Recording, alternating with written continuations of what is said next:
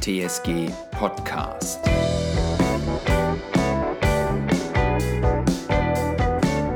Mit Janek Gebhardt. Hallo und herzlich willkommen, liebe Hörerinnen und liebe Hörer. Ich bin zurück mit der zweiten Episode des TSG Talks, unseres neuen Sportpodcasts aus Bergedorf. Heute habe ich einen Gast von außerhalb der TSG. Der Weltklasse-Ruderer und Bergedorfer Torben Johannesen war bei uns im Sportforum zu Gast.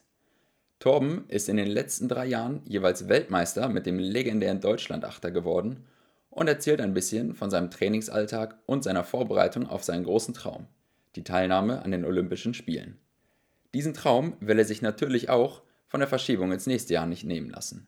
Ich wünsche euch ganz viel Spaß mit dem Interview.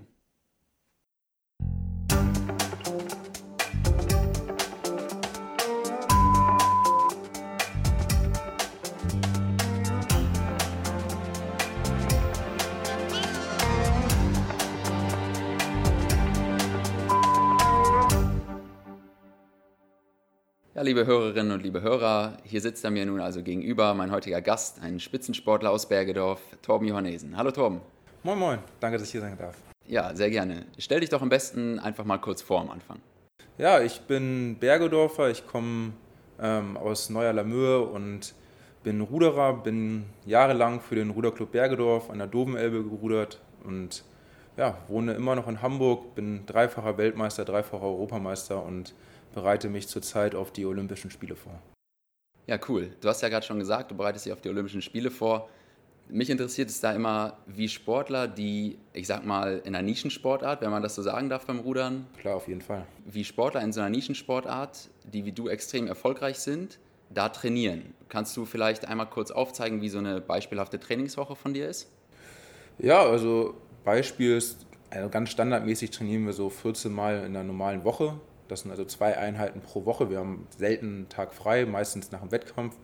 Und meistens beginnen wir um 7.30 Uhr, gehen wir ähm, zusammen rudern. Dann ähm, haben wir meistens eine Pause von zwei, drei Stunden. Dann kommt die zweite Einheit. Die ist dann abwechselnd entweder Krafttraining oder halt wieder beim Rudern. Im Winter halt auf dem Ruderergometer. Das sind so die Standardwochen. Manchmal gehen wir noch Rennrad fahren, meistens natürlich bei besserem Wetter. Und dann dazu kommen natürlich Gymnastik, Dehnung, Kräftigung. Das sind so die Standardsachen, die wir tun. Ja, wow, das klingt auf jeden Fall so, als würdest du da ganz schön viel Zeit investieren. Ähm, das würde auch passen. Ich habe eine Studie gefunden von der Sporthochschule in Köln, die sagt, dass Ruderer, die auf deinem Niveau äh, sind, ungefähr 36 Stunden pro Woche trainieren und 24 Stunden pro Woche noch für Job und Studium ungefähr aufbringen dazu. Also das wären 50 Stunden in der Woche, die für Job, Studium und Training draufgehen. Du machst ja auch neben deinem Rudern, hast du auch noch einen Job und studierst. Wie machst du das? Wie kriegst du das alles unter einen Hut? Ja, ist extrem schwierig, muss man ganz ehrlich sagen. Ich habe das ähm, Glück oder auch habe das Privileg, dass ich bei der ähm, Sportfördergruppe bin, bei der Bundeswehr. Dadurch bin ich finanziell immer sehr gut abgesichert. Ähm, das Glück haben natürlich nicht viele, dafür muss man eine besondere Leistung erbringen, um sich überhaupt in diesen Kreis zu rudern, weil jeder Fachverband hat nur so und so viele Plätze für die Sportfördergruppe und ich bin einer der 25 Ruderer in Deutschland, die dabei sein dürfen. Und dazu studiere ich auch noch. Das muss man natürlich ein bisschen koordinieren. Da ist es meistens so, dass das Training an bestimmten Uhrzeiten ist und deswegen wird das Studium meistens drumherum gelegt. Und da ist natürlich sehr entscheidend, dass wir kurze Wege haben. Deswegen bin ich auch in die Nähe der Alster gezogen, dass man dann halt dort trainieren kann. Ich kann da rudern, ich kann da Krafttraining machen und dann ist der Weg zur Uni meistens nur 10 Minuten mit dem Fahrrad. Dadurch kann man auch zwischen der Uni nochmal schnell wieder zum Ruderclub fahren, kurz trainieren und dann wieder zur Uni fahren, damit man die Wege kurz hält, wenig Zeit im Auto verbringt und dann einfach sagen kann, okay, ich habe den Tag optimal genutzt, um dann wirklich zu sagen, okay, dieser Tag war ein guter Tag. Ja, wow. Und wie ist das jetzt ganz aktuell in Zeiten von Kontaktbeschränkungen und Schließung von Sportanlagen? Das stelle ich mir nicht so ganz leicht vor. Wie machst du das mit dem Training jetzt ganz aktuell? Ja, es war natürlich ein Schock, als wir an dem Dienstag, ich weiß, glaube es war ungefähr gegen 12, 13 Uhr, die Nachricht bekommen haben, dass die Olympischen Spiele leider nicht stattfinden werden. Wir sind davor schon ganz abrupt, zwei Tage vorher abrupt aus dem Trainingslager abgereist, sind um 2 Uhr morgens zum Flughafen und haben uns dann aus Portugal direkt nach Hamburg fliegen lassen. Und klar, dann haben wir am nächsten Tag direkt ein Trockenrudergerät nach Hause äh, geschickt bekommen Und dann habe ich das Glück, dass ich noch eine Fahrradrolle habe, aber seitdem trainieren wir meistens alle in unserem Wohnzimmer oder auf dem Balkon und versuchen uns da fit zu halten, was natürlich absolut nicht dem gleichkommt, was wir sonst in einem Ruderboot oder in einem Kraftraum machen. Und Krafträume sind natürlich eh gerade ein ziemlich schwieriges Thema, da alle Sportstätten geschlossen sind, Olympiastützpunkte, Landesstützpunkte oder auch unsere Rudervereine haben alle keinen Zutritt mehr für uns und deswegen ist es natürlich alles sehr aufs eigene Wohnzimmer reduziert worden. Ja. ja, du hast es gerade schon angesprochen, die Absage der Olympischen Spiele hat vermute ich einfach mal deine Saisonplanung ziemlich durcheinander geworfen. Bei einem Freund von mir, der ist Triathlet, ist es so, der hat sich für den Ironman hier in Hamburg dieses Jahr angemeldet, hat bisher das ganze Jahr darauf hintrainiert und der hängt jetzt so ein bisschen in der Luft, weiß nicht so richtig, was er machen soll, hat auch sonst keine, keine Wettkämpfe dieses Jahr. Wie ist das bei euch? Wie, wie motivierst du dich? Habt ihr noch andere Wettkämpfe, die bisher noch nicht abgesagt wurden, auf die du hintrainierst? Oder setzt du dir einfach irgendwelche Ziele im Training jeden Tag? Ja, ganz ehrlich, das war ein ziemlicher Schock für uns alle, besonders für mich. Ich war natürlich ziemlich enttäuscht. Das wären meine ersten richtigen Olympischen Spiele gewesen nach 2016, wo ich ja nur Ersatzmann war. Wir hatten ein sehr gutes Team, waren super gut drauf und da waren wir natürlich am Boden, waren ziemlich enttäuscht, waren alle in einem Motivationsloch. Es fiel natürlich schwierig, sich danach überhaupt zu motivieren, obwohl man natürlich weiter trainieren muss, damit man im nächsten Jahr vielleicht seine Leistung bringen kann.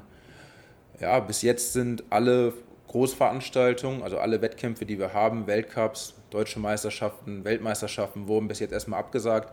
Es gibt eine Überlegung, dass eine Europameisterschaft in den Oktober, September verlegt wird. Da ist natürlich die Frage, ob bis dahin überhaupt Großveranstaltungen stattfinden dürfen.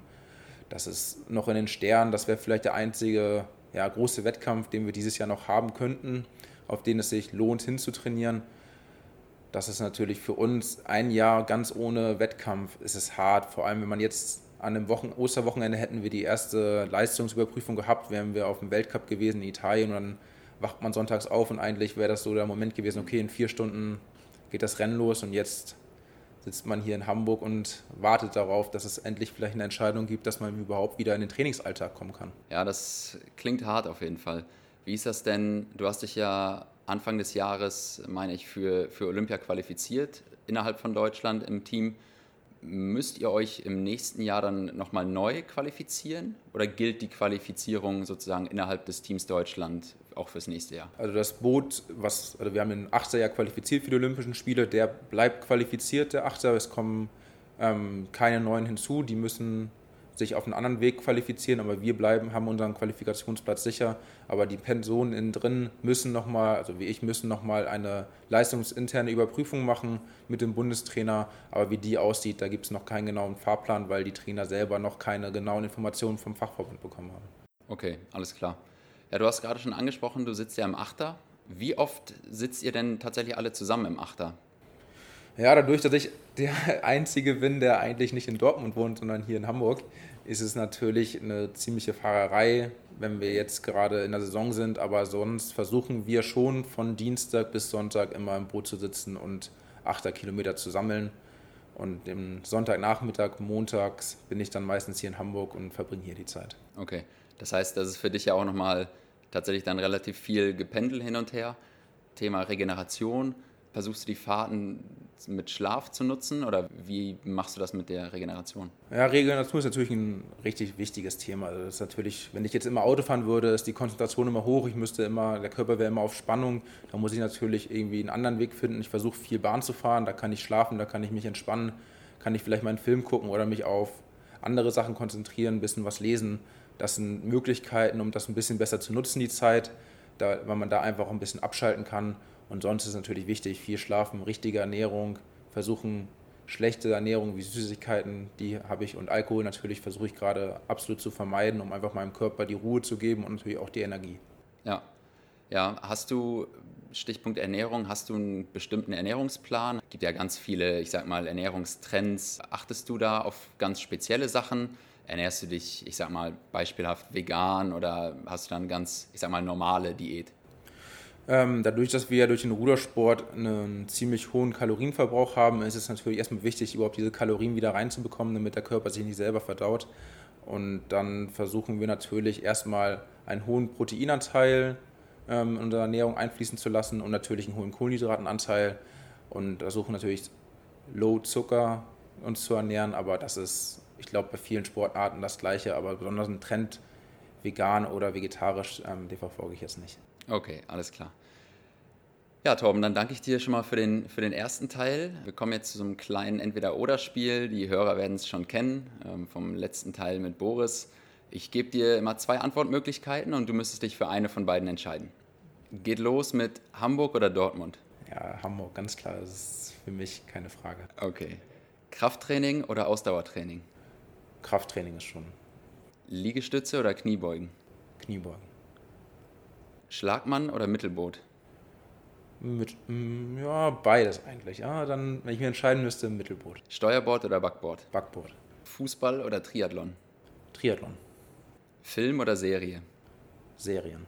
Alster oder Dove Elbe? Dove Elbe. Olympische Spiele verschieben oder ohne Zuschauer stattfinden lassen? Verschieben. Vierter oder aus im Vorlauf? Äh, dann Vierter. okay. HSV oder St. Pauli? HSV. Okay. Ja, wunderbar. Dann äh, kommen wir zu der Frage, die Boris hier gelassen hat für den nächsten Gast. Die Frage war: Was zeichnet für ihn die TSG Bergedorf aus? Hm, also die TSG Bergedorf ähm, zeichnet vor allem, finde ich, ein unfassbar großes Sportangebot aus, eine unfassbare Gemeinschaft, dass man jetzt auch in der Krise sehen kann. Die TSG versucht hier wirklich ein großes Angebot trotz dieser Einschränkungen für die Mitglieder zu machen und ich finde, das ist ein super Engagement und dann natürlich finde ich auch ganz besonders in der TSG ist, glaube ich, ja, die Sportstätte. Also so ein ja, breites, gefächertes, auf einem hohen Niveau Sportstätte findet man, glaube ich, nicht so häufig und das zeichnet, mich, zeichnet eigentlich die TSG für mich aus. Okay, ja, sehr schön. Dann würde ich dich noch bitten, eine Frage für den nächsten Gast hier zu lassen. Da würde ich dir die Option lassen, weil der Gast noch nicht feststeht. Kannst du dir aussuchen, ob du die Frage jetzt sehr allgemein stellen möchtest oder ob du mir die Frage nachreichen möchtest, wenn du weißt, wer der nächste Gast ist. Ich würde eine sportlich allgemeine Frage stellen. Ja, sehr gerne. Ähm, mein Saison oder mein Höhepunkt nächstes Jahr im Sportlichen ist natürlich ganz klar die Olympischen Spiele. Ich würde natürlich den nächsten Gast fragen, was sein sportliches Highlight 2021 ist. Okay, sehr gerne. Die Frage nehme ich mit. Die letzten Worte dieser Folge, die sollen dir natürlich gehören. Kannst gerne noch ein paar Worte an die Zuhörer richten. Ja, erstmal bedanke ich mich natürlich, dass ich hier sein durfte. Hat mich gefreut. Hat ein, ja, war ein lustiges Gespräch, war ein schönes Gespräch, freue ich mich. Und ich will natürlich allen Leuten nochmal viel Gesundheit wünschen, Durchhaltevermögen, auch in so einer schwierigen Zeit und dass sie natürlich nicht den Spaß am Sport verlieren. Super, Torben. Vielen Dank für deine Zeit. Gerne, danke.